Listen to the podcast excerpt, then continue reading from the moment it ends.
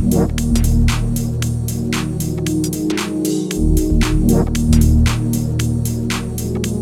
Está começando um novo episódio do Fala Colega, o podcast do designer brasileiro. Eu sou o Léo Becker e hoje eu converso com a Giovanna Romano, uma designer incrível que trabalha na equipe da Tátil e vai nos contar um pouco sobre a sua trajetória. Quero mandar um salve para os meus parceiros da Mocaperia, o melhor repositório de mockups out of home do Brasil. Todos os mockups do catálogo são de altíssima qualidade e 100% com cenas brasileiras. Invista nas suas apresentações e deixe seus clientes encantados. Acesse agora mocaperia.com e confere. O link tá aqui na descrição. Agora, bora pro papo com a Giovana.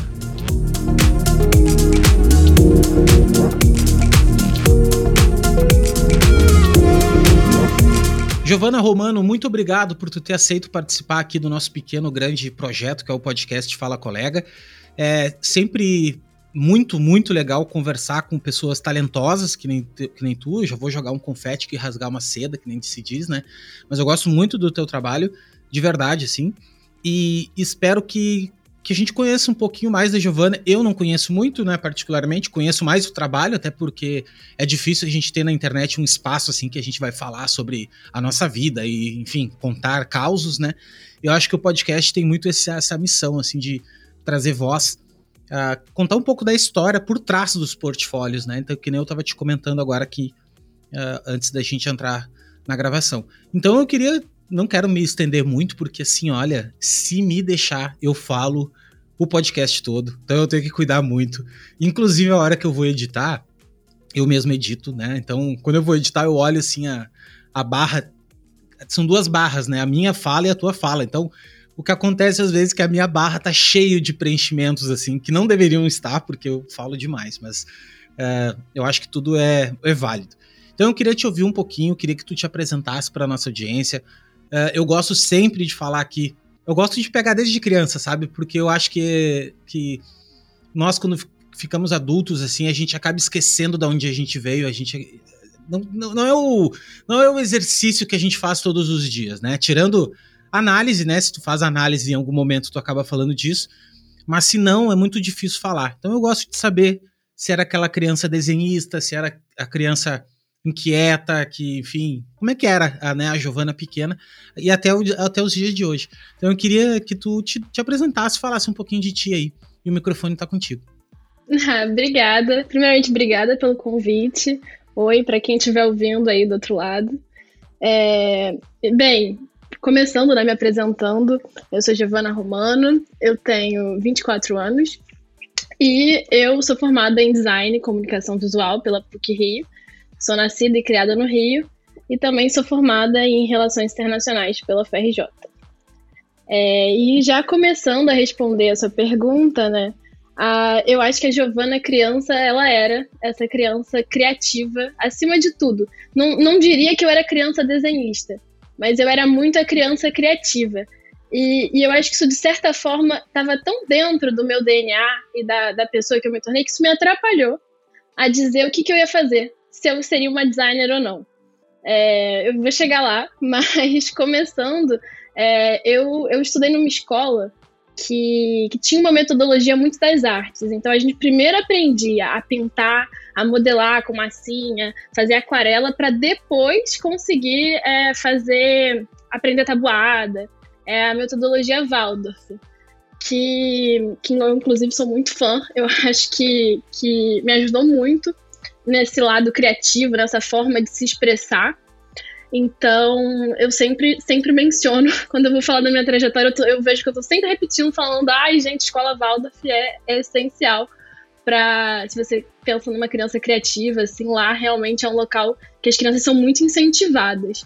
E, enfim, acabou que, eu, que a escola não continuava, era um jardim de infância, então eu fui indo, entrando em métodos mais tradicionais de ensino, enquanto eu fui crescendo. E aí que eu percebi que foi criando essa confusão, porque mesmo eu muito criativa, eu lembro que na escola eu, eu adorava desenhar, ficava desenhando a aula toda, mas quando eu olhava, um, eu, eu tinha na minha turma vários amigos muito talentosos, que desenhavam muito bem. Então, quando eu comparava o meu desenho com um coleguinha, eu falava assim, cara, eu não, eu não chego lá, eu não sou tão boa assim. Mas eu sempre conseguia desenhar o que eu queria. Eu falava, ah, vou fazer a formiguinha. Eu desenhava a formiguinha. Então eu acho que isso também, essa comparação foi me brecando um pouco. Foi assim, ah, eu faço, eu sou boa, mas quando eu comparo, eu não, eu não chego lá. E, e ao, ao, longo dessa evolução eu acabei, eu não sabia o que eu queria fazer quando eu me quando eu fui para o ensino médio. E eu fui para um colégio aqui do Rio que é um super preparatório de vestibular. E, e aí eu acho que isso deu uma brecada mais ainda nessa ideia de, de ser criativa, porque ali eu tava com gente que só queria direito, medicina e engenharia. Então, fazer design nem se falava o que era design, assim, ali. E, e, enfim, aí eu, respondendo né, a sua pergunta, eu acho que essa criança criativa, ela estava tão dentro de mim que eu esqueci, esqueci de ouvir ela quando eu fui fazer o meu vestibular, mas enfim, hoje em dia eu tô aqui designer e eu vou contar como é que eu me reconectei com ela. Mas tu vê que tu te abafou, tu te abafou porque tu te comparou, né? Que loucura é. isso, né? Que quando a gente se compara, tu sabe que esses amigos que desenhavam pra caramba, eu também tinha, eu nunca desenhei também, assim. Se, tipo assim, eu tenho uma aptidão melhor, assim, se tu. Pra, pra, rabiscar e tal, mas eu nunca fui o cara que desenhava. Não, sei, vou desenhar um rosto. Tinha pessoas que desenhavam na minha escola muito bem. E esses caras não viraram designers. Esses caras, eles é. só desenhavam. Tipo, eram uns caras assim aleatórios, desenhavam. Tirando um amigo meu que virou tatuador. Um cara muito bom de desenho, assim. Foi um dos caras que me. Ele fazia grafite na época, fazia letterings, assim e tal. Foi um dos caras que, que me mostrou. Não que ele quis me mostrar, mas foi através dele que aquilo ali me despertou um pouco, assim. Mas que louco o lance que tu falou de, de se comparar. Quando a gente. Eu falo para todo mundo, assim. O grande lance da vida, o segredo da vida tá em não se comparar com nada. Nada. Tu pode te inspirar. Tipo assim, ah, olha, eu gosto muito do trabalho da Giovana. Eu acho que a Giovana tem um talento, tem, um, tem uma linha de trabalho legal assim. Pô, isso aqui eu poderia, né, sei lá, pegar um pouco. Mas ela é muito boa nisso. E eu não sou tão bom, mas eu sou muito bom nisso. Então, né, e fazer a coisa acontecer. Daí não se comparar, porque senão a gente tá ralado. É, né? e essa falácia, né, de que o designer precisa desenhar e que a criança que desenha bem ela vai ser um designer, isso, isso é, acho que é a primeira grande mentira que a gente encontra quando começa a fazer a faculdade, né? Porque se parar pra pensar, eu não era a melhor desenhista, mas eu, eu tinha umas sacadas de criatividade muito boas, assim, eu fazia vestido de tecido enrolando, e, e às vezes vai ter muito mais aí como um potencial do que um traço perfeito, ou aquele desenho hiperrealista, né? é que a gente tem a gente se apega muito ao, de, ao design como algo artístico. A gente pega muito que o design é algo tanto é que se tu botar design no Google, vai ver aquelas fotografias dos, dos caras desenhando, aí uma, uma tabela Pantone, sabe? Assim, e, e não pensa no projeto, né? Tipo assim, design é projeto. Tá, mas me diz uma coisa, onde é que foi? Aí tu fez design. Quando é que tu entrou no design? Quando é que foi assim, tá? Então, entrei. Eu, eu saí da, da escola e eu, eu não sabia o que eu queria fazer. Na verdade, no meu último ano, eu não, não tinha ideia. Eu tava pipocando por várias áreas. Pensava em engenharia química, física, é, química. História. Vou te falar então, uhum. química e biologia, meu, passou muitos aqui. Um monte de gente queria fazer biologia. Eu não sei qual é a moral, mas assim, oh, biologia, biologia, uma galera falou. E química também. Então tu não tava sozinha nesse barco aí. Não, e, e, eu acabei indo para um lado de humanas, assim. Eu, eu, eu vi, eu, eu não sabia. Eu lembro que a minha mãe me deu um conselho muito bom, que é assim, não é sobre a faculdade que você vai fazer, é sobre o que você vai fazer com ela. E aí eu lembro e pensei, tá, o que, que eu quero fazer? A, a, minha, a minha pira era ser diplomata. Eu falei assim, eu gosto de língua, eu gosto de viajar, eu gosto de outras culturas, eu vou ser diplomata. Que curso que eu preciso? Eu fiz o caminho inverso. Que curso que eu preciso para ser diplomata? Na época tinha direito, você pode fazer qualquer curso superior, né, para ser diplomata, mas o mais próximo tem direito e relações internacionais. Eu não curtia muito direito e achei relações internacionais um curso interessante, era um curso meio novo e, e tinha uma pegada legal. E acabou que eu saí da, da, da escola e fui fazer. Eu, eu fui fazer Relações Internacionais na FRJ. E esse curso era um curso noturno. Ele foi criado para ser um curso noturno para os estudantes terem tempo de trabalhar e de enquanto faziam a faculdade. E eu lembro que foi a primeira vez que sobrou tempo no meu dia, depois de, de uma batida, assim, de, de ter feito aquela, aquele criança que fazia milhões de cursos, balé, natação, uhum. aula, depois ensino médio, cursinho para vestibular, foi a primeira vez que eu consegui respirar. E aí, pô, sobrou tempo pra caramba no dia. Eu só tinha aula à noite. Eu lembro que de manhã eu fazia aula de língua e tal, né? Porque precisava pra RI. E, e, com esse tempo eu fui assim, eu fui vendo que a minha ideia ali, sendo diplomata, era vou ser diplomata, vou ficar alocada num país europeu e vou trabalhar com cultura. Era o ideal. Vou fazer é, uma curadoria de artistas brasileiros para mostrar para fora, era a minha ideia. Então eu falei assim, bem, vou começar a fazer uns cursos de, de artes, que era uma coisa que eu sempre me interessei. E aí foi isso que, que eu falei de reconectar com a criança que eu dava. Eu meio que eu fui voltar onde eu parei e falei assim, pô, eu fazia tanta aquarela, e se eu voltasse a fazer um curso de aquarela? E eu fui pesquisando todos os cursos que eu queria fazer. Quando eu coloquei na ponta do lápis, era curso pra caramba. Também foi uma época que o Instagram. Eu sou nova, mas é, quando você vê, você não é tão nova assim. Foi o Instagram. O Instagram, na, quando eu comecei a usar, ele não tinha isso de você seguir pessoas fora da sua bolha. Eu só seguia os meus amigos e aquela bolha próxima. E aí foi quando começou você olhar para fora, para ver gente que você não conhecia. E aí eu fui seguindo gente que fazia estilogravura, que fazia, gente que fazia design, até que estudava na PUC, postava os trabalhos, e eu comecei a achar tudo aquilo muito interessante. Eu assim, cara, eu quero aprender. E aí, quando eu vi todos os cursos que eu precisava aprender para chegar nesse lugar que eu queria estar, tá, eu falei assim, pô, mas será que então eu não quero um algo mais? Eu não quero fazer uma faculdade? E aí eu fui, fui ver fui estudar e falei assim, pô, eu, eu acho que eu realmente eu, eu quero aprender o que, que esse curso me oferece. E foi uma coisa muito louca, porque eu estava querendo fazer um curso, que é o curso de design, sem a menor pretensão de ser designer. Eu queria aprender aquela parada, eu queria entender como é que aquilo funcionava. Eu lembro que eu comprei uma mesa de desenho e eu não consegui usar, porque eu não sabia mexer o software, eu não sabia entender como desenhava. Eu lembro o balde de geografia, que foi quando eu liguei a mesa no computador e falei assim: caramba, mas como é que eu vou desenhar? Eu não consigo desenhar no Word. então, e aí foi, foi essa ideia de fazer mais um curso. E aí eu lembro que eu fui, né, vender a ideia pros meus pais, porque você meus pais sempre foram muito fãs da faculdade pública e eu tava estudando na faculdade deixa pública. deixa eu só, só dar um pause. Como é que tu quem é que te falou, assim, de onde é que tu tirou fazer uma faculdade? Quando é que tu imaginou ser diplomata? Porque, tipo assim, meu, não é uma faculdade que as pessoas têm, assim, não, eu quero ser diplomata com 20 e poucos anos, assim. Como é que tu plantou? Quem é que plantou isso na tua cabeça, assim, inconscientemente, de repente? Ou sei lá, de onde é que saiu isso, assim? Curiosidade própria, tá? E não eu tem acho, nada a ver eu com... acho que. Uh -huh, mas eu acho que uma, era uma coisa muito minha, assim. Eu, eu, eu gostava de me comunicar, gostava de resolver conflito. É, e eu fui vendo que era uma profissão que você tinha essas, essas características, sabe? De lidar com o diferente, com o externo. E o legal é que hoje em dia eu penso que todas essas coisas que me, que, que, que me fizeram querer ser diplomata são características interessantes na minha profissão hoje em dia como designer. Que é isso de você trocar, de você ver uma outra cultura, emergir numa parada que você não, não conhece, mas você precisa saber para estar tá ali trabalhando, fazendo aquele projeto. É, mas enfim, eu adorava língua. Eu acho que isso era um ponto, um ponto muito forte, porque eu adorava aprender língua diferente, eu tinha facilidade.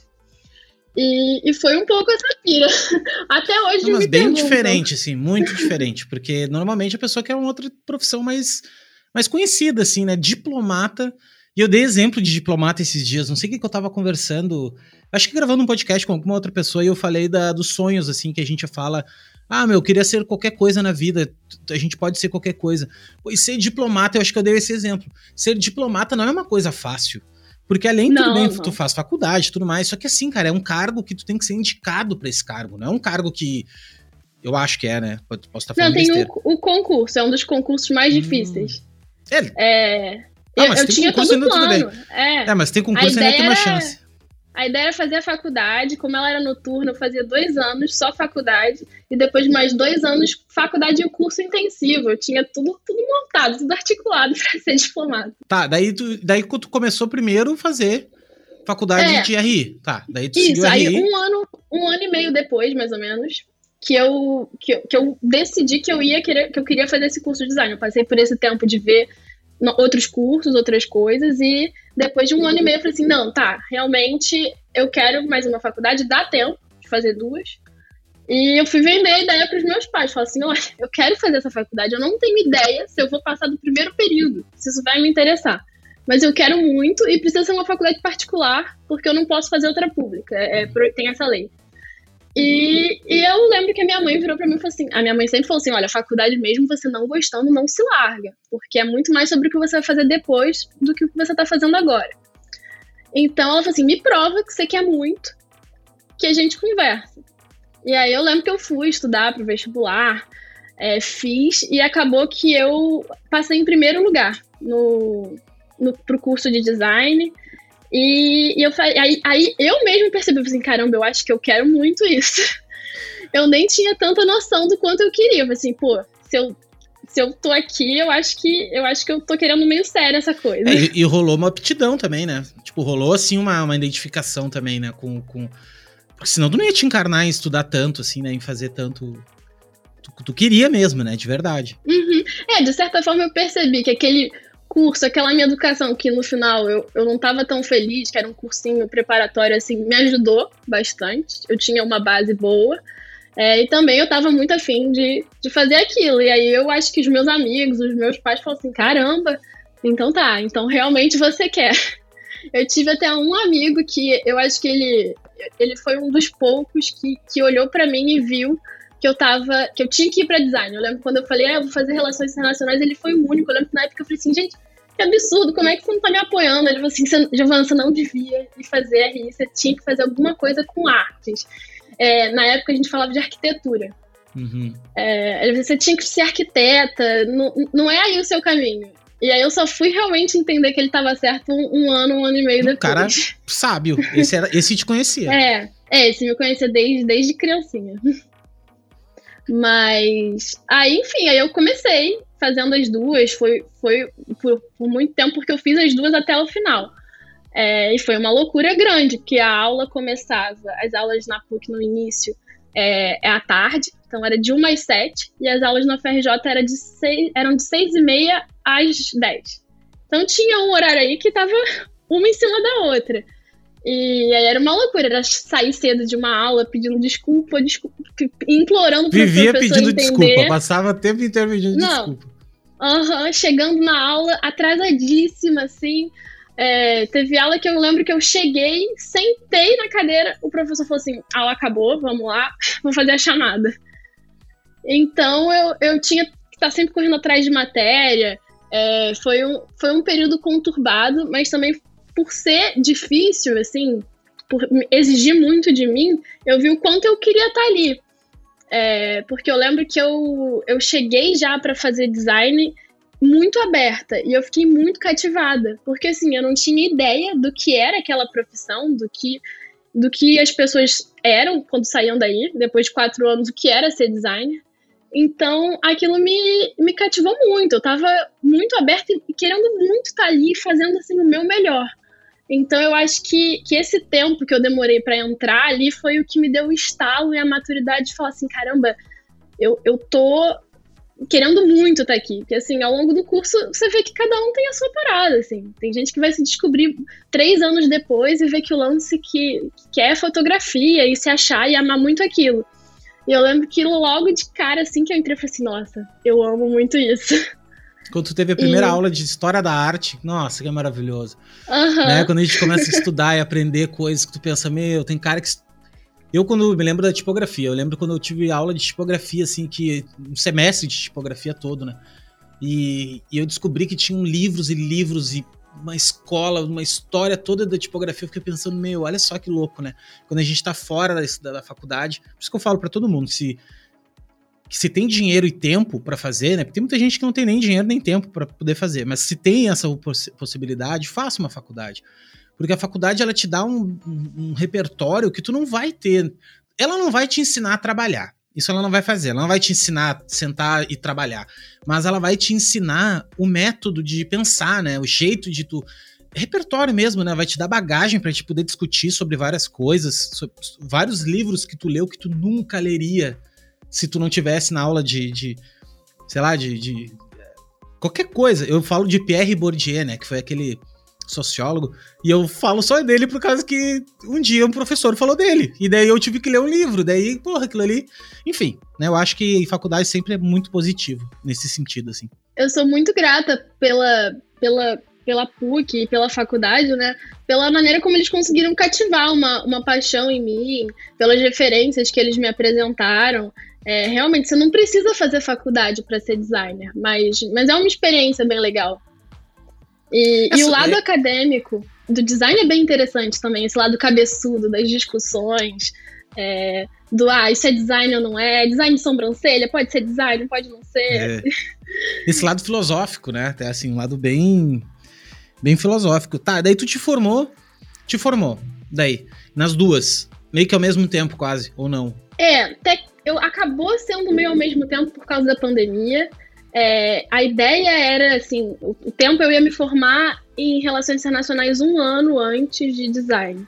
E aí eu lembro, como eu não tinha tempo de, de estagiar, não, dava. Esse tempo eu não conseguia. É, eu tinha um caderno que eu ia anotando os lugares que me interessavam para eu estagiar. Fazia lá o meu ranking. O primeiro lugar é tal, o segundo. E sempre que eu via um estúdio maneiro, eu colocava e já deixava no meu radar. Seguia no Instagram, dava uma olhada na página, entendia assim, pô, se eu quiser estagiar ali, como é que eu, como é que eu vou fazer? E, enfim, acabou que depois de um tempo, eu, eu quando eu vi que eu realmente é, queria ser designer e não relações internacionais, eu decidi ir para o intercâmbio é, em design. É, e, e, eu, um parêntese que eu acho interessante, que eu nunca quis deixar de fazer relações internacionais, porque eu achava que era um curso que complementava muito bem a minha prática como designer. Aquilo ali me dava um entendimento de mundo, de como as coisas funcionam, de economia, de política, que, que era muito interessante. Como eu vi, pô, é difícil fazer duas faculdades, mas dá para fazer. Eu, eu consigo, então não vou jogar esse conhecimento que eu tenho aqui à minha disposição é, fora, é, porque ele complementa muito bem. E, e aí eu sempre tentei colocar esse conhecimento nos meus projetos, é, no que eu fazia. E aí o curioso que foi que quando eu fui para o intercâmbio, é, eu fui para a França, é, para uma faculdade, é, Faculdade de Artes Decorativas da França. E lá tinha uma proposta de um professor de um projeto para a gente trabalhar no estúdio dele é, para uma exposição que ia ter num palácio. E era justamente uma exposição que ia fazer uma crítica é, à colonização francesa. E, e, eles queriam muito ouvir o ponto de vista do Brasil ali. Eu falei assim, pô, caramba, coincidência, né? É, e aí foi, foi, é, foi muito interessante, porque ele me deu um livro, o professor francês me deu um livro sobre a colonização, é, a descoberta do Brasil. Quando ele viu assim, olha, esse, o título já não tá muito certo, mas... mas e a visão lá, então... deles, né? Que louco isso, porque é. a visão... Cada um tem uma visão. Se tu pegar a Holanda, tipo, se pegar o país holandês lá, a visão deles de migração pro, pro Brasil é totalmente diferente da que a gente acha que foi, né? Então cada um tem o seu, seu ponto de vista sobre o que rolou. Uhum. É, e, e, é muito interessante comparar, e eles também estavam abertos a ouvir, né? Justamente por esse professor estar organizando esse momento de crítica, ele estava aberto a ouvir o que eu tinha para falar, é, a ter essa participação.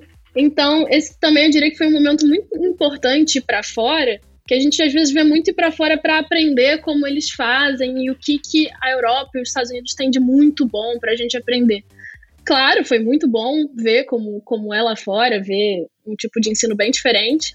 Mas também foi muito bom ver com, o quão bom era o ensino aqui. E, e o quão bom era ter as minhas referências como brasileira. E, e o nível que, que eu tava como designer. Que a gente, a gente tem esse complexo de vira-lata, de se diminuir uhum. um pouco. E foi muito importante para mim, pro, pro meu, pra minha consciência como designer e entender onde é que eu tava ali. Porque, por um acaso, eu, eu, eu tava no meu terceiro ano de faculdade e os intercambistas chegavam naquela faculdade no, no primeiro ano do mestrado. Então, eu sem nem estar formada, eu estava fazendo mestrado. Então, quando eu vi que eu podia chegar ali junto, que eu tinha ideia que, que as minhas ideias também eram valorizadas na mesa quando a gente estava numa discussão e que dava para trabalhar em conjunto, aquilo foi, foi muito legal. E eu, eu fiquei realmente assim, poxa, é, eu acho que esses momentos que a gente vê que a gente consegue fazer, que a gente está evoluindo na carreira, eles são, eles são importantes e não, não é legal minimizar. Eu tenho essa tendência de minimizar, é, faz parte do curso natural. Quando você vê, você já é um designer formado, você já está trabalhando. Mas eu acho que é importante celebrar, entender esses marcos, porque, pô, é uma evolução penosa. Eu, eu, você, você aprender a fazer um layout que você acha que é legal, você ter um insight que realmente vai virar um projeto, a gente estuda muito para isso. Às vezes parece um, um, ciclo natural, mas tem muito empenho ali, sabe? Então, esses pequenos marcos são importantes. Totalmente, as pequenas, as pequenas vitórias, né? A gente sempre tem que comemorar as pequenas vitórias. E daí tu ficou lá até que, tipo, ficou lá, terminou, que como é que foi? Aí tu veio, voltou fiz, pro Brasil. Eu fiz seis meses, voltei pro Brasil, deu a pandemia. E... Estourou a pandemia. E até então é. tu não tava trabalhando em lugar nenhum? Tipo, enfim, não, tava... não tava. Eu tava voltando pro Brasil para fazer os meus últimos seis meses de relações internacionais que iam ser meio punk, porque eu não tinha pego eletiva nenhuma, não, aquela coisa sem tempo, parece. E, e eu tava, eu lembro que eu cheguei e falei assim, caramba, como é que eu vou me virar nesse ano? E aí a pandemia estourou, e quando a pandemia estourou, por um lado, o tempo que eu gastava em deslocamento eu ganhei. Então, o meu dia ganhou muito tempo, porque eu tava sempre em casa. E, e aí eu, eu tenho uma, uma ótima amiga que ela é aqueles amigos, aquelas pessoas, aquele, aquele parente que tá sempre te mandando vaga de emprego. Ela é essa amiga minha. Eu, empregada, ela continua me mandando vagas interessantes. E, assim, Até hoje. super. É, e vagas maravilhosas. E ela fez isso ao longo da minha graduação inteira. Eu sempre quis matar ela porque eu nunca tinha tempo. E, assim, vaga pra ser estagiária no, no MAN. Eu falei assim, ai, que delícia, quero, mas eu não tinha tempo. E aí, no, no meio, assim, início de pandemia, ela me mandou uma vaga é, para trabalhar na farm com moda. E eu falei assim: ah, quer saber? Não tenho tempo, mas eu vou aplicar. no final das contas, era, não era uma vaga de estágio, era uma vaga de trabalho. E eu acabei aplicando mesmo assim. E, e, deu super certo. Acabou que eles acabaram me contratando como estagiária mesmo. E aí eu comecei a estagiar. E aí eu conseguia porque era tudo online. Numa tela eu estava trabalhando, na outra tela tinha uma aula rolando, e, e assim... É que tu. É que, Giovana, vou te dar a letra. Tu é CDF. Tu é uma menina CDF. É, entendeu? Pessoa menina CDF consegue. Dá pra, é nítido isso, assim. Fazer duas faculdades, entendeu? Muito nova. Já, pra começar, uma pessoa que entende o que, que é relações internacionais com 20 e poucos anos e querer fazer isso, isso aí já, já te diz muito do, do nerdismo que tu tem, assim, né? Uma pessoa nerd pra fazer. Então, com certeza, tu ia tirar de letra. Até hoje, enfim, deve fazer. Mas vai contando, vai indo. Daí começou a trabalhar na Farms de. Não, era na, era na farm no setor de estamparia e mais hum. na produção das peças. Era na. A farm estava começando ainda a, o braço internacional da farm. E, e eu apliquei, voltando lá, que eu falei que eu tinha aquele caderninho, né? A uhum. farm aqui no Rio de Janeiro, ela, ela, eu acho, não sei como é tanto pro resto do Brasil, mas aqui no Rio tem muita gente criativa que trabalha na farm. Então tem uma, uma troca de talentos interessante. Então a farm estava nesse meu caderninho de, de lugares que eu gostaria e, e pensava em trabalhar. Enfim, foi ótimo, eu tive uma experiência muito boa e também eu acho que os lugares que a gente estagia são muito bons para ver o que a gente não, não quer trabalhar. E, e não foi nem isso que, que trabalhar lá me mostrou, mas me mostrou que eu tinha muita vontade de, de trabalhar com identidade visual, direção de arte, tá nesse, nessa coisa mais design gráfica raiz mesmo. É, e aí eu, eu já estava for, formada para me formar em relações internacionais nesse meio tempo. E, e eu comecei a procurar estúdios, lugares para estagiar que tivessem essa pegada mais forte. E foi aí que, que eu fui ver se tinha uma vaga lá no topo do meu caderninho, que era a Tati, que era um lugar que eu tinha muita vontade de estagiar desde que, desde que eu entrei na faculdade, porque acho que é uma referência a gente vai falar de branding, construção de marcas e design, né? E, e acabou rolando essa vaga de estágio lá no meu meus últimos períodos, último período de faculdade, mais ou menos eu comecei estagiando lá na Tati. E, e foi muito. Foi, foi realmente o que eu esperava, assim. Eu fiquei muito feliz porque eu tava nervosa, assim. Eu, eu não tinha muita experiência no mercado de trabalho. E, e eu não, não tinha certeza qual era o caminho que eu ia querer seguir na faculdade. Então, eu entrei lá meio, meio tensa, falando assim, pô, se eu não acertar aqui, para onde é que eu vou correr? que, que caminho que eu e vou era seguir? o caderninho, tinha que pegar o caderninho é. pro segundo, né? Aham, uhum, eu ia ter que ir descendo até achar. E, mas enfim, quando eu cheguei lá já deu um, um, uma energia muito muito boa, assim, a energia bateu, a maneira como eles trabalham bateu na maneira como, como eu nem sabia, né, que eu queria trabalhar, porque eu tava tão nova ali, mas eu, eu realmente vi que eu gostava desse, dessa ideia de construir marcas, de trabalhar com identidade visual, isso era algo que, que eu me interessava. E daí logo tu, mas assim, tu não chegou a Tu nunca fez frila, então, até então? Tipo assim, ou, ou, hoje tu faz? Na real, não. Tu te foca Eu faço no... esporadicamente. Hum. Não, não é uma coisa assim comum, assim, que, que eu costumo pegar. É esporádico.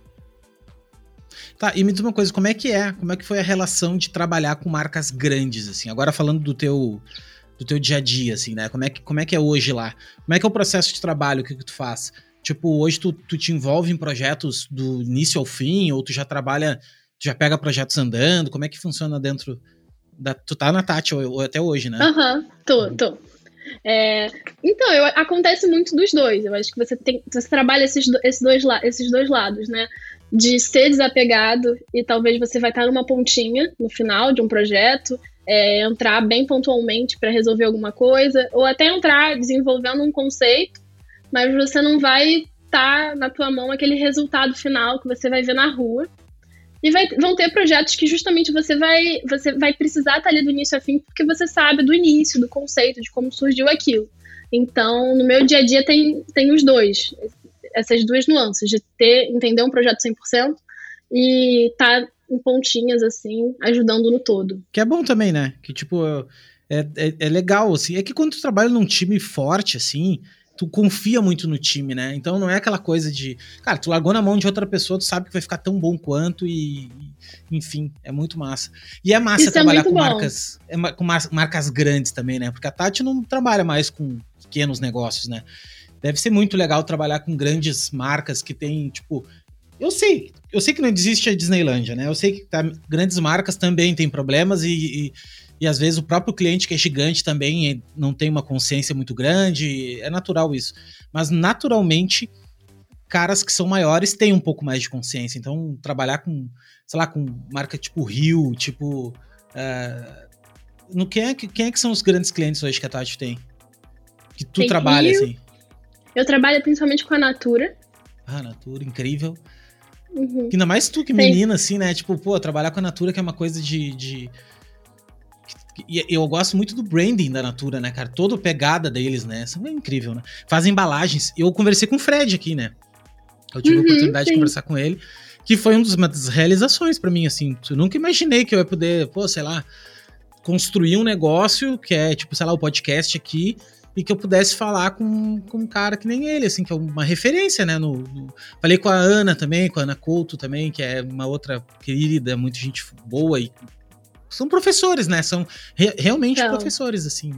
E como é que tu uhum. enxerga hoje, tipo, o cenário do design no Brasil, olhando dentro de um estúdio? Porque hoje, claro, tu pega briefings que já vêm pré-estabelecidos e tudo mais, mas como é que tu enxerga, tu que é uma pessoa que pesquisa bastante e tem essa experiência de, de relações internacionais, assim, foi pra França ver, viu o mercado um pouco de lá também.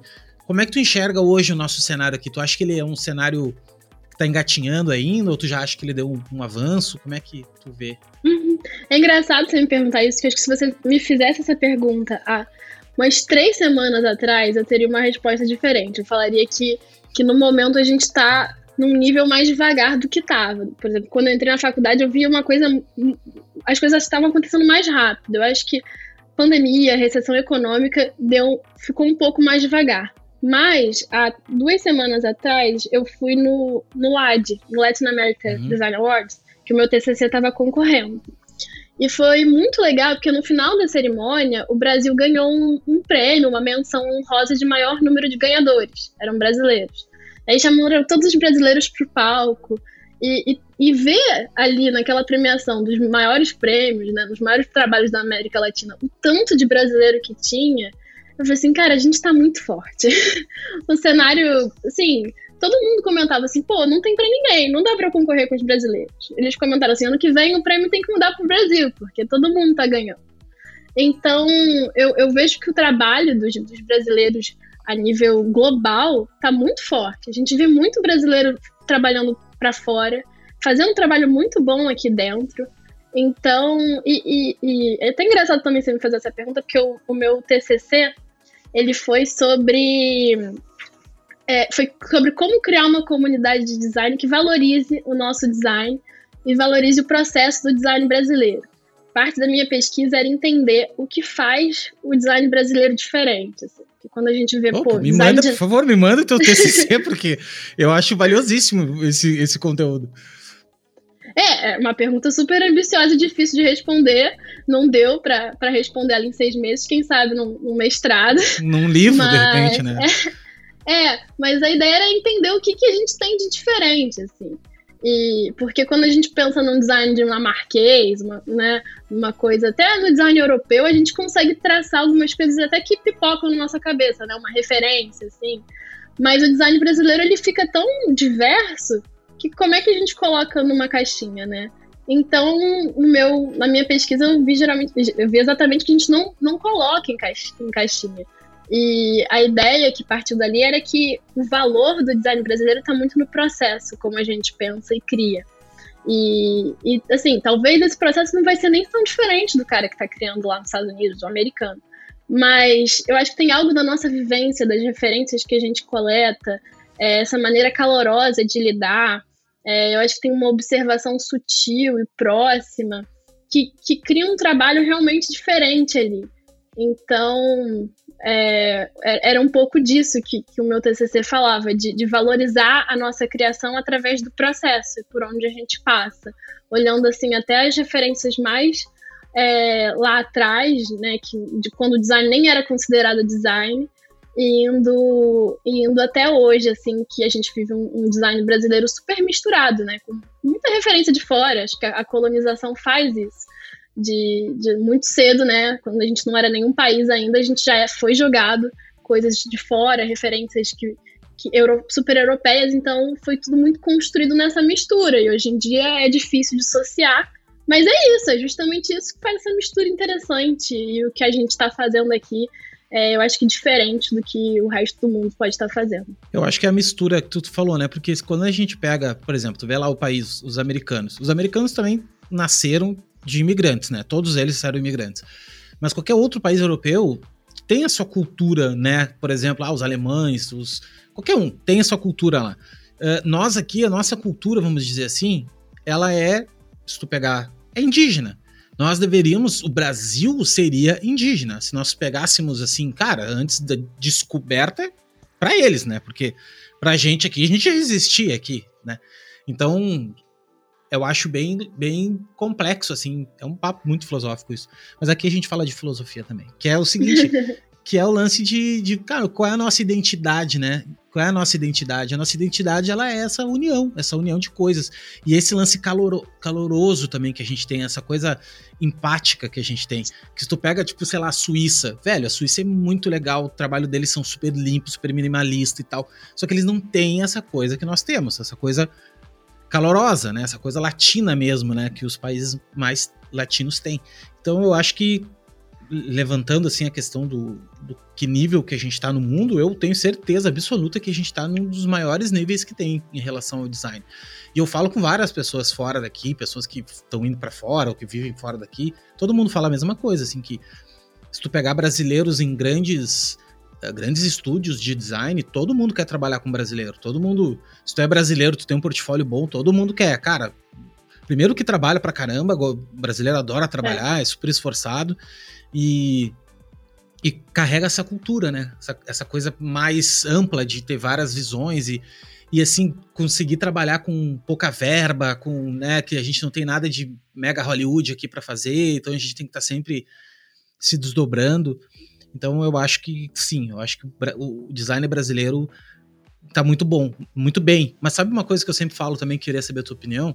É o seguinte, eu acho que existe um gap muito grande, porque a gente tá falando aqui de design da tátil, da, da, de estúdios grandes, né, grandes marcas e tudo mais. Só que 90, 90% do design brasileiro, não sei, tô chutando esse número, tá, mas deve, deve ser 80% do design brasileiro, ele é feito, cara, por colegas nossos que são freelancers, que são gente do dia a dia. Tanto é que se tu for pra rua e olhar em volta, não tá nada totalmente bem projetado, não é tudo que tá bem projetado. Existe um caminho gigantesco para caminhar até, até aí.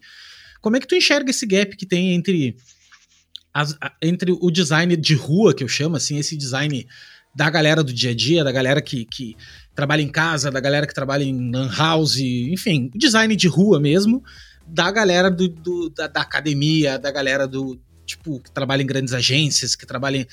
Tu, tu percebe essa diferença que existe, assim, um mercado... Ou tu acha que tá se igualando cada vez mais, assim? Porque eu falo isso, grande parte da audiência aqui são essa galera de rua.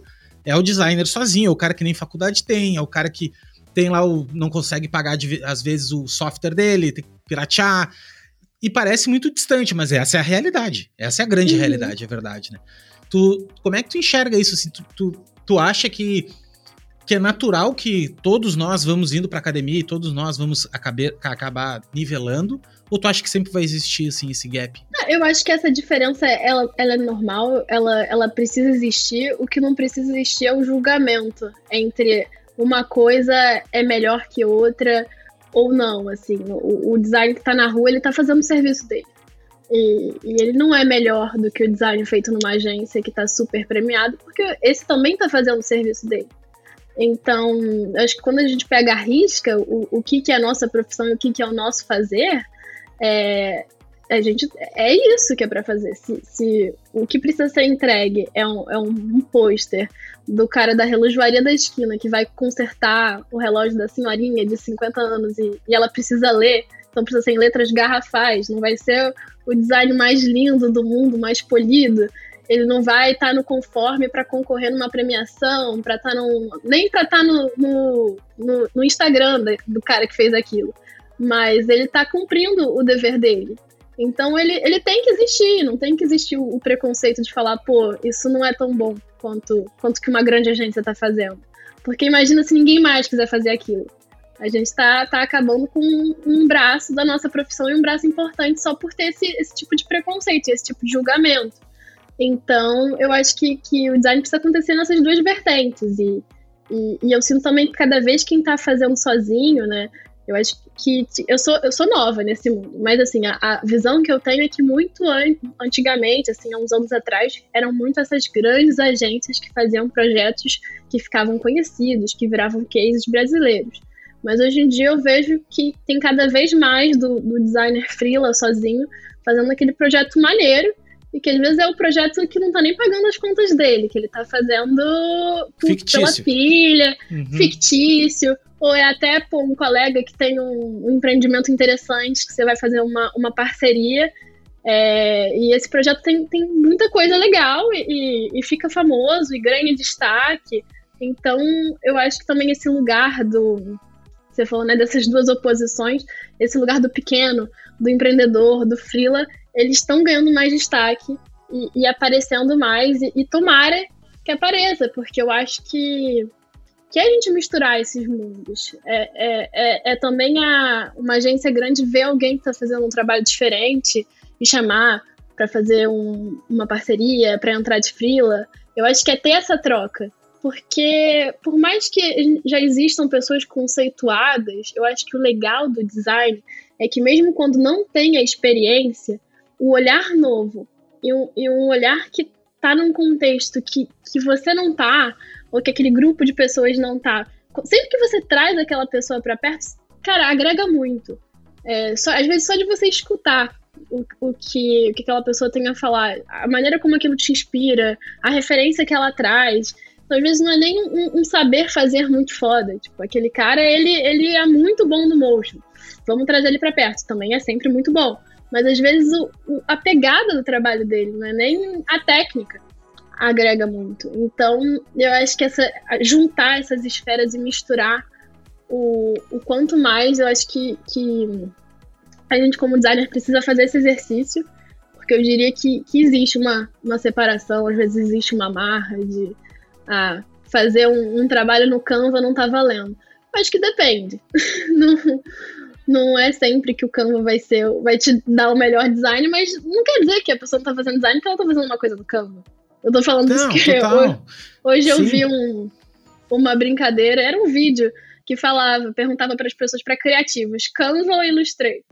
E aí a gente falou assim, Illustrator, você não faz design no Canva. É. Então isso me lembrou um pouco essa sua indagação de, de, de achar, ah, não, só porque é feito no Canva não é design. Pra te ver, né, cara, a gente faz design no, no Excel, se me derem hoje. Se eu tiver só o Excel para fazer, cara, só tenho o Excel. Eu vou dar um jeito, eu vou fazer ali, vou, vou exportar, vou achar uma ferramenta online para virar em PDF, sei lá, entendeu? Eu nem acho isso, assim, eu acho que a questão é essa que tu disse. E também eu conversei com o Daniel da Ugly Lab. Não sei se tu conhece a Ugly Lab, que eles fazem materiais para branding, tipo assim, eles têm umas cartas de arquétipo, eles têm algumas ferramentas para bem legal. Ugly Lab chama-se. E eu tava conversando com ele e eu fiz essa pergunta para ele assim também, e ele me disse uma coisa, Léo, mas se tu parar para pensar, eu acho legal ele dizendo, né? Eu acho legal essa coisa quando tu olha na rua esse esse esse design como é que é o nome da palavra? Esses dias eu ouvi o nome da palavra, que é essa, esse design feito pelo povo, né? Que é um design feito. Cara, o cara da. Vernacular, exatamente. E assim, isso é legal também. Quando tu vê lá o barbeiro que fez o negócio dele e tal, ele tem umas tipografias. Tu imagina se tudo fosse um design suíço, se tudo fosse alemão, assim, tudo. Meu, não. Também não teria tanta graça, entendeu? Também seria tudo muito bonitinho. Então, acho que o bonito e o feio é meio relativo. Né? Então, o cara que nem tu disse agora, o cara que tá trabalhando na gráfica lá, fazendo cartão de visita, veio a tiazinha e quer fazer um cartão de visita, se tu, se eu chamar a Giovana Romano para fazer um, um, um, projeto de cartão de visita para essa pessoa, essa pessoa não vai ver a diferença entre o cartão da Giovana e o cartão do cara da gráfica. Não vai ver. Inclusive, vai achar que o da Giovana não é tão bom. Que, porra, de repente a Giovana foi mais minimalista, ela colocou fez uma coisa diferente, ela fez lá uma estampa em alto, fez um relevo seco, que daí. Não, mas cara, não, a tiazinha queria o logotipo do bolo dela, de bem grandão ali, que, uhum. que né? Então, tipo, eu acho que tem muita gente que briga também, assim, ah, não, porque essa, esse tipo de designer tá prostituindo o mercado, porque o mercado. Não, cara. Tem. tem todo mundo tá. Tem, tem algum momento. O cara que pagou 50 reais pra fazer a marca dele, ele não vai pagar 5 mil. Ele não vai pagar 50 mil. Ele não vai. E alguém tem que resolver o problema dele. E, e o cara que paga 50 mil, 50 reais, eu, ele tem o cara que cobra 50 reais. São pessoas que se atraem, assim, entendeu? O, o momento da vida do cara que tá cobrando 50 reais é um momento, é o momento dele. Ele não, ele, não, ele não consegue cobrar mais que aquilo. Ou tu acha que se ele pudesse cobrar 5 mil, ele não cobraria? Claro, claro que cobraria. Só que ele tá num momento diferente. Então eu, eu acho que ninguém prostitui nada, eu acho que cada um tem seu momento, os clientes também, cada um tem seu momento. Tem clientes que, que hoje vão atrás da Tátil, que são grandes players, que precisam disso, como tem grandes players que não entendem o que é design ainda, não entendem o que é branding. Não é nem dinheiro. Dinheiro os caras têm, por exemplo, uhum. para investir. Né? Mas nunca vão procurar Tátil porque não percebem. Eles acham que não, beleza. Não acho que. Nem sabe, né? Tá naquela aquela fase do. Que não, não, nem percebe que tem um problema. Então eu concordo contigo. Eu acho que, que é positivo, né? Toda essa essa diferença. E eu acho também que não é porque o cara não manja de, de pacote Adobe. Inclusive, eu acho que designer pode ir antes até de. Inclusive, indo mais anterior a isso, eu acho, que eu já tenho uma teoria aqui que eu sempre prego, é que esse trabalho braçal nosso, de ficar lealtando, isso tá totalmente com os dias contados. Porque. Ah, sim. Com certeza. tu botar um algoritmo agora, agora tem, os guris estão, todo mundo tá fazendo. Tu vai lá e digita casa, casa no campo. Meu, o algoritmo desenha uma casa é. pra ti no campo, velho. Porra, uhum. isso daqui a cinco anos acabou, meu. Acabou. Tu vai botar lá. A co... Tu não vai nem botar nada, só vai escrever campanha para tráfego, não sei o que, papapá, público tal, x tal, pum, vai, vai sair pronto a campanha do outro lado. O que eu é, acho que Aquela designer... imagem.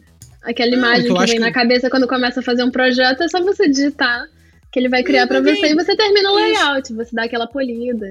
Não, e muito melhor ainda, ele vai, ele vai criar isso aí baseado em milhares de dados da audiência que tu quer. Então, tipo assim, ah, meu, a audiência, eu vou fazer aqui um posicionamento da minha marca para crianças. Velho, o algoritmo tem acesso a milhões, bilhões de dados a mais que tu. Então ele vai te gerar 20 opções ali que tu, como designer, pessoa, que tem o sentimento, que tem. Vai polir aquilo ali, vai dizer: olha, eu acho que isso aqui não, isso aqui sim. Refina isso aqui para mim, algoritmo. e assim vai Então eu acho que a gente tem que parar com essa bate-boca aí de, de ser certo errado, né? Enfim, software só finalizando, acho que a gente tem que entender que a nossa profissão é, é muito para além de, de, um software ou dois, né? Se a gente ficar preso nisso, daqui a alguns anos, quando a Adobe ou o Illustrator não forem mais os softwares da vez, então alguns designers vão deixar de existir. Não, tem que estar pronto para entender a próxima ferramenta, né? E, e, e, e, às vezes até andar um pouco além disso. Sair das ferramentas. É, Porque assim, olha só, tem designer que eu conheço que não saiu do Corel. O cara ficou no Corel Sim. e não, não saiu, velho. E o cara ficou. Hoje o cara é arte finalista, tipo assim, não, não, não conseguiu, não foi, tá ligado? Entrou outras coisas ele não conseguiu ir. Mas, enfim, eu acho que tem que. Fica a dica aí para não se atentar só a software. Eu falo para todo mundo isso. E também gosto muito de falar de negócio, gosto de falar de, de política, não, mas eu gosto de falar de. Uh, de economia, de coisas que não são a ver só com design, porque o design tá atrelado a isso também, né?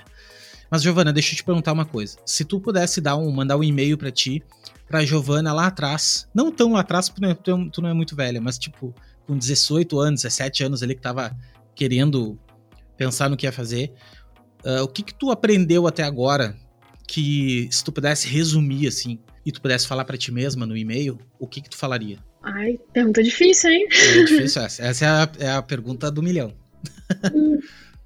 Eu, eu acho que, que é não. Eu, eu, eu acho que tem duas coisas. Uma é não ter medo de criar as suas próprias oportunidades. É, isso eu, eu, não, não falo isso de um tom de meritocracia, porque né, não é assim que funciona, mas de você entender o que você quer e o que você precisa fazer para chegar lá, ou para estar um pouquinho mais próximo desse lugar.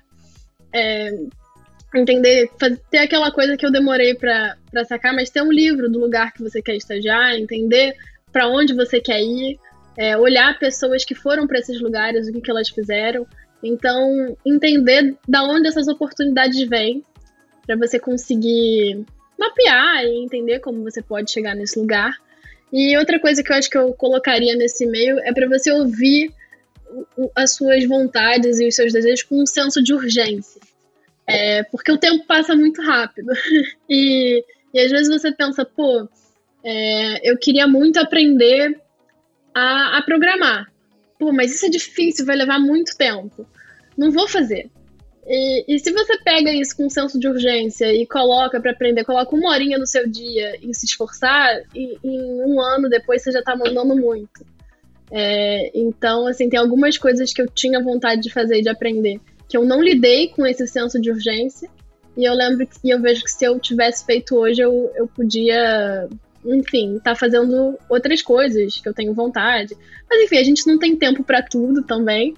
Mas, mas entender que, que às vezes a gente acha que algo é muito difícil, muito grande para fazer, mas no final das coisas, no final das contas, pega o desafio, faz um pouquinho, que, que no final você, no final de, um, de, um, de uns anos, assim, você vai ter um resultado que você não esperava. Eu acho que é o, é o pouco todo dia que você consegue alcançar um resultado. É o poder da é o poder do da consistência, né? Ter consistência. É. E, e, uma outra coisa assim também, né? Que tipo, a gente fica com tanta pressa de terminar a faculdade, tanta pressa de terminar a escola, tanta pressa, pressa, pressa para terminar, terminar. Aí depois, quando tu vai ficando mais velho, tu pensa o seguinte, cara. Puta, não precisa ter tanta pressa assim. Porque porque tem muito tempo, cara. Ah, a vida é curta, é curta, concordo contigo. Os anos voam, mas ao mesmo tempo não é tão curta ao mesmo tempo tem bastante tempo. Dá, dá para te fazer bastante coisa, só que tu tem que saber o que tu quer fazer, que nem tu disse. Tipo, cara, o que, que eu quero fazer? Ou assim, mesmo que tu não souber o que tu quer fazer, ao menos vai para aquele caminho mais ou menos, assim, tipo, ah, meu, sei lá, eu gosto de trabalhar com pessoas.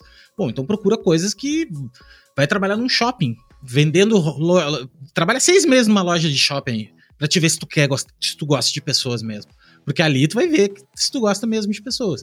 Daí tu vai te especializando e vai andando e vai lance andando. Esse lance do, do todo dia é muito louco mesmo, assim, porque se tu fizer só um pouquinho todo dia, o tempo ele vai passar do mesmo, da mesmo jeito. O tempo vai passar. Então tu tem que usar ele a teu favor, né? Que é que nem o, é o sistema de juro composto, né, da vida. Ele vai passar, cara. Então, se tu fizer uma hora todo dia um pouquinho, vai longe. Tu vai conseguir fazer qualquer coisa que tu quiser na vida aí. Só que é disciplina, né? E é difícil ter essa disciplina. Eu não quero botar é. pressão é. em quem tá escutando, senão fica parecendo coach, né? Não, ah, só não, tu não. acorda de manhã e não, não. Tem dia que eu não quero fazer é, nada. É, e, e as coisas, não, às vezes, elas não são tão organizadas. Eu acho que, sei lá, hoje em dia tem uma tendência que você tem que ser um super produtiva, super organizado. É a hora é, eu tenho a hora para ler meu livro, eu tenho a hora para fazer o meu estudo, eu tenho a hora para tal coisa. E eu acho que as coisas acontecem na vida real de uma maneira muito mais misturada, sabe? Não vai ser o tempo que você separou para ler um livro sobre design na sua cadeira que vai, às vezes, você vai reter o máximo conhecimento. Às vezes vai ser ali no ônibus, apertado, você vai estar tá lendo, você vai pegar uma frase e vai ser aquela frase que vai, sei lá, te, te, te dar um insight, te mudar. Então, não, as coisas não são tão organizadinhas assim, e, e, e para eu ter, ser melhor em certa coisa, eu preciso ter um tempo de paz, que eu vou me dedicar. Isso é tudo, acho que tudo muito utópico. Na vida real, as coisas acontecem de uma maneira muito mais bagunçada. E no final, eu acho que, que dá tudo certo. Eu acho que quando a gente. Existe essa mística de quando a gente vê alguém que tá fazendo algo muito bem, a gente acha que aquela pessoa fez tudo bonitinho, perfeito. E, e no final é uma correria é, de todos os lados, assim, para eu acho que o, o, o, design, eu gosto de imaginar que o, um designer super, super foda, ele tá correndo para fechar arquivo na véspera, tá nomeando 20 mil versões finais. Que, Aham, que arroba, arroba, agora vai. É... Com certeza, com certeza.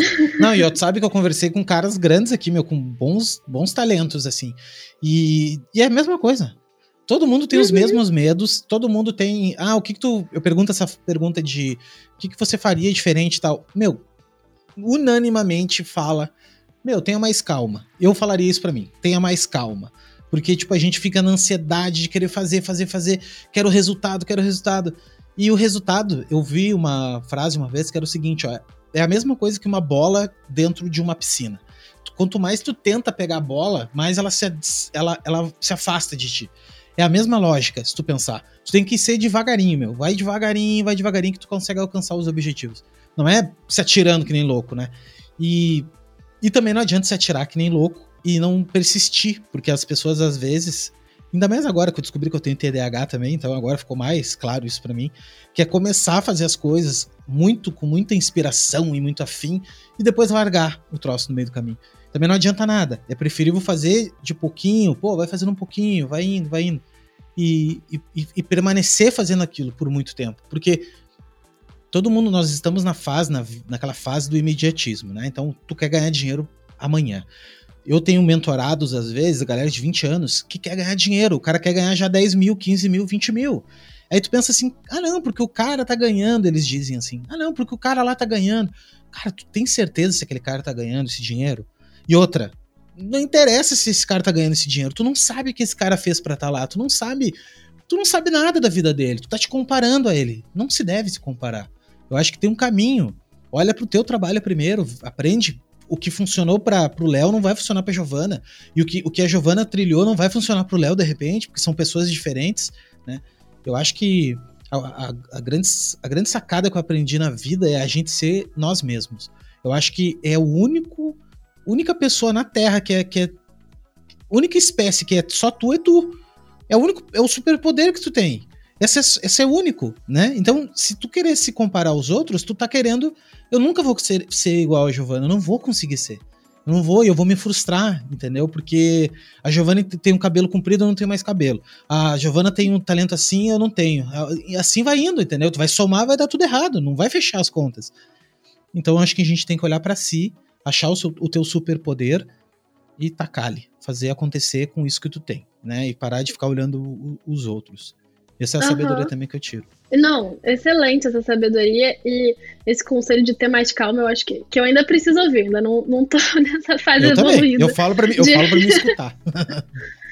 E, e tenho muito o timing de, de ser o seu momento e o momento que você vai encontrar. Assim. Eu, eu, eu acho que eu encontrei o timing que eu queria muito estar aqui e fazendo design das coisas que eu, que eu faço, entender o meu caminho cedo. Quando, quando eu comecei na faculdade, eu vi que aquilo era muito que eu queria. Mas eu vejo outras pessoas, assim, colegas, que, que o timing veio depois. O timing veio no final da faculdade. Às vezes, depois de um ano de formado, a pessoa encontrou a pira dela e o que ela queria. Enfim, vai ter gente que não vai encontrar esse time na profissão, vai ser em outra vertente da vida. E, e, e é sobre isso também. Não, não é só sobre trabalho o tempo inteiro. Eu acho que também a galera que às vezes entra numa pilha de que precisa fazer muito, muito cedo, muito rápido, você pode estar entrando num caminho errado que você vai se saturar. E aí, se você está pensando no, no, longo prazo, você, você, não, você não vai conseguir chegar lá. Tipo, eu digo no sentido até de saúde mental, de, de você não cansar do trabalho que você faz e manter um, um, um olhar aberto para se reapaixonar pelo seu trabalho, porque eu acho que também uma reflexão aqui que a gente não vai amar o que a gente faz o tempo todo. Eu não amo o que eu faço o tempo todo, todos os dias, assim, todas as é, Isso é Disneylândia. Isso não existe. É. Mas tem é vertentes do meu, do meu dia a dia que eu gosto muito. Eu gosto muito de trocar com as pessoas, de, de debater sobre um assunto. Então, também é pegar os pequenos pedacinhos do nosso trabalho, do nosso cotidiano, ver o que a gente gosta e, e, se manter nisso aí, porque esses altos e baixos eles existem, né? Não, não existe ninguém que não passe por eles. Cara, o cara é neurocirurgião mais famoso do mundo. Tem dias que ele repensa o que ele tá fazendo. Todo mundo repensa. Todo mundo. Todo mundo. É do ser humano. Isso, isso, isso é, é, inerente ao ser humano. A gente querer evoluir, mudar, querer outras coisas. É natural. É muito natural. Isso é isso que move a gente. Então, por exemplo, tu tem que ver a média. Qual é a média, a tua média? É mais positivo ou negativo? Tu gosta mais do que tu tá fazendo ou menos? Ah, eu gosto mais. Na maioria dos dias eu adoro o que eu faço. Então tá ótimo. É essa, média que tu tem que seguir. Ah, mas a maioria dos, do, do, tempo eu não gosto. Então tá errado. Então muda. Mas não é, não é 100% do tempo que tu vai amar. Não existe isso aí. Tu pode encontrar mecanismos do tipo, puta, eu vou fazer agora um trabalho chato aqui, recortar a imagem, eu não gosto. Como é que eu poderia transformar isso numa coisa boa? Ah, vou botar uma música escutar aqui, vou passar um café e vou ficar fazendo. Entende? Encontrar uma maneirinha de fazer. Mas eu tô acho que o cara que é neurocirurgião tem uma parte da operação que ele não gosta de fazer. Tem uma parte lá, Sim. tem que serrar o osso da cabeça. Não gosta de fazer, velho. E, porra, tem que fazer, cara. Entendeu? Então. É... E tu falou uma coisa também que eu aprendi também, que é muito legal, que é. Não é só trabalhar a vida, velho. A vida não é só trabalhar, cara. A gente entra nessa noia, não, porque eu sou designer. Não, velho, tu está designer. É uma parte da tua vida. Tu não é, tu é um ser muito mais complexo, muito maior, muito mais brilhante do que uma caixinha que te botaram como designer. Não é, velho, é uma coisa que tu escolheu. E outra coisa, se amanhã tu quiser trabalhar com. Ah, não quero mais. Faz 20 anos que eu faço isso, eu não vou mais querer ser designer. Agora eu estou afim de abrir uma, uma lanchonete e vender e vender lanche. Velho, vai fazer isso da tua vida. Pronto. A gente vive numa sociedade que nós mesmos criamos, porque a gente é a sociedade, que fica impondo o, o sucesso, que o sucesso é isso, é trabalhar. Ai, aquelas coisinhas de coach, assim, que. Ah, 5 horas da manhã, daí tu, tu acorda, daí tu, daí tu come um, um lanche perfeito, daí tu treina, daí tu. Ah, mano, só de olhar para ele me cansa. Tem dias que sim, tem dias que eu acho legal fazer aquilo. Eu acho, pô, consigo acordar mais cedo e tal. Mas não é todo dia. É muito de vez em quando. Eu tô sempre lutando pra ir na academia. Eu tô sempre lutando para tomar mais água. Tô sempre lutando pra, pra, pra achar graça nas coisas, entendeu? E é assim, cara. A vida é essa. Não tem. É, é, não caio nessas falácias assim, né? Eu acho que é o dia a dia. É isso que eu importa. Importa é isso. Giovana, obrigado, tá? Por tu ter a gente bater esse papo aí, essa troca filosófica. Muito legal te conhecer, de verdade. E tu é uma menina realmente muito muito diferenciada, tanto na parte tanto na parte do teu trabalho quanto na tua parte da pessoa mesmo, assim. Tu é uma menina realmente bem fora da curva. E obrigado de coração por tu ter aceito trocar esse papo. Eu tenho certeza que quem tá escutando a gente também curtiu. A galera gosta muito, é muito fã, assim, de histórias que nem a tua. E eu queria que tu deixasse as últimas palavras, assim. Últimas não. As palavras finais. Para. Últimas parece que tu vai embora nunca mais volta. É, as palavras finais para a nossa audiência. Não, primeiro eu queria agradecer, agradecer pelo convite, agradecer para quem ouviu. E, e, eu acho que como palavra final a gente é, é, é se manter aberto para as coisas que acontecem é, no nosso caminho, é, tanto na forma profissional quanto é, no pessoal porque isso pode ser impulso para gerar milhões de coisas novas. É, eu falo isso porque foram coisas que aconteceram comigo.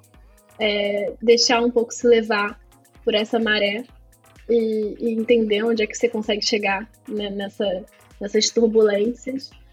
Tentar programar, mas programa o que está no seu controle, porque muita coisa não vai estar. Tá, é, porque no final o, o local que você vai chegar é um local é um local que era para ser você. Assim, finalizando um pouco meio coach, assim, mas é que eu acho que ao longo da conversa tiveram alguns papos meio uma pressão, assim, né?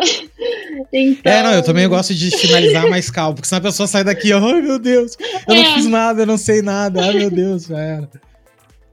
Não, também tem isso de, de relaxar, porque que eu acho que na minha trajetória eu, eu, eu soube ver, tipo, poxa, às vezes aqui não era onde eu gostaria de estar. Mas já que eu tô aqui, o, o que de bom isso me trouxe? E, e eu acho que é sempre estar aberto para ouvir isso e, e entender o, o, o, bom, assim.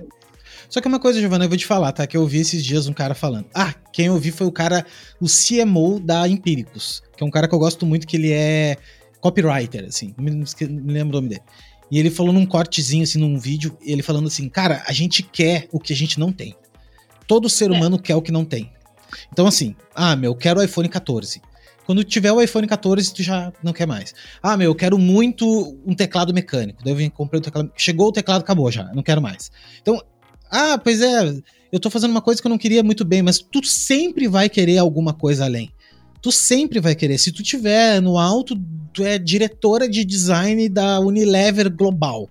Tu tá num cargo assim, ganhando 50 mil dólares por mês, maravilhosa, tudo tu vai querer trabalhar na PepsiCo. Porque tu acha que lá na PepsiCo é melhor, que não é, porque tem problema. Não, meu, é assim. O ser humano é, é, é, O ser humano ele é um bicho difícil de lidar, é, um, é difícil de agradar a gente. Então, que nem tu disse, meu, tô aqui, vou fazer o melhor que eu posso agora. E acreditar no universo, eu acredito muito assim, que, cara, a gente tá onde tá, porque é pra estar tá aqui. Eu tô nesse momento aqui, porque eu, porque eu, eu preciso aprender aqui para ir pro próximo e assim a gente vai indo. Se tu não aprender, tu não vai pro próximo. É assim que acontece, né? Se tu ficar errando sem, sem, sem melhorar, também não adianta. Ah, e não tem medo de errar. Queria deixar registrado isso também. Que. Acho que tu disse isso também, assim, né? Que é se jogar. Tipo, velho, não tenha medo, sabe? Medo de abrir tuas portas, né? Medo de fazer as, as tuas coisas. Porque de medo tem, meu.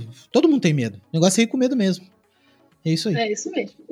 Então bora. É, e, Giovana... recolhendo o, por onde você passar, o que você vê, você, eu acho que isso você recolhe referência para seu trabalho, para sua vida, é, você saber como reter isso em você. É, tanto eu percebo muitas vezes uma, uma, referência que eu passei que eu não olhei direito. Não fica na minha cabeça, cara, eu devia ter, ter olhado melhor, porque eu ia gravar. Então eu acho que, que tentar estar tá aberto pro mundo vai fazer você um designer melhor, uma pessoa melhor. É, não, aí não, não tem muito que olhar para trás e se arrepender por você estar tá aberto para as oportunidades é. e, e pro, pro externo. Assim. E tudo é repertório, né? Tudo. Uhum. Tudo na vida é repertório. É isso aí. Gente, obrigado por ter escutado até aqui. Obrigado, Giovana, mais uma vez. Quero te convidar, Giovana, já a participar de outras coisas. Quando tiver, tipo, live, enfim, eu vou te chamar pra gente bater, bater mais papo. E obrigado por você que está escutando aqui esse podcast até então.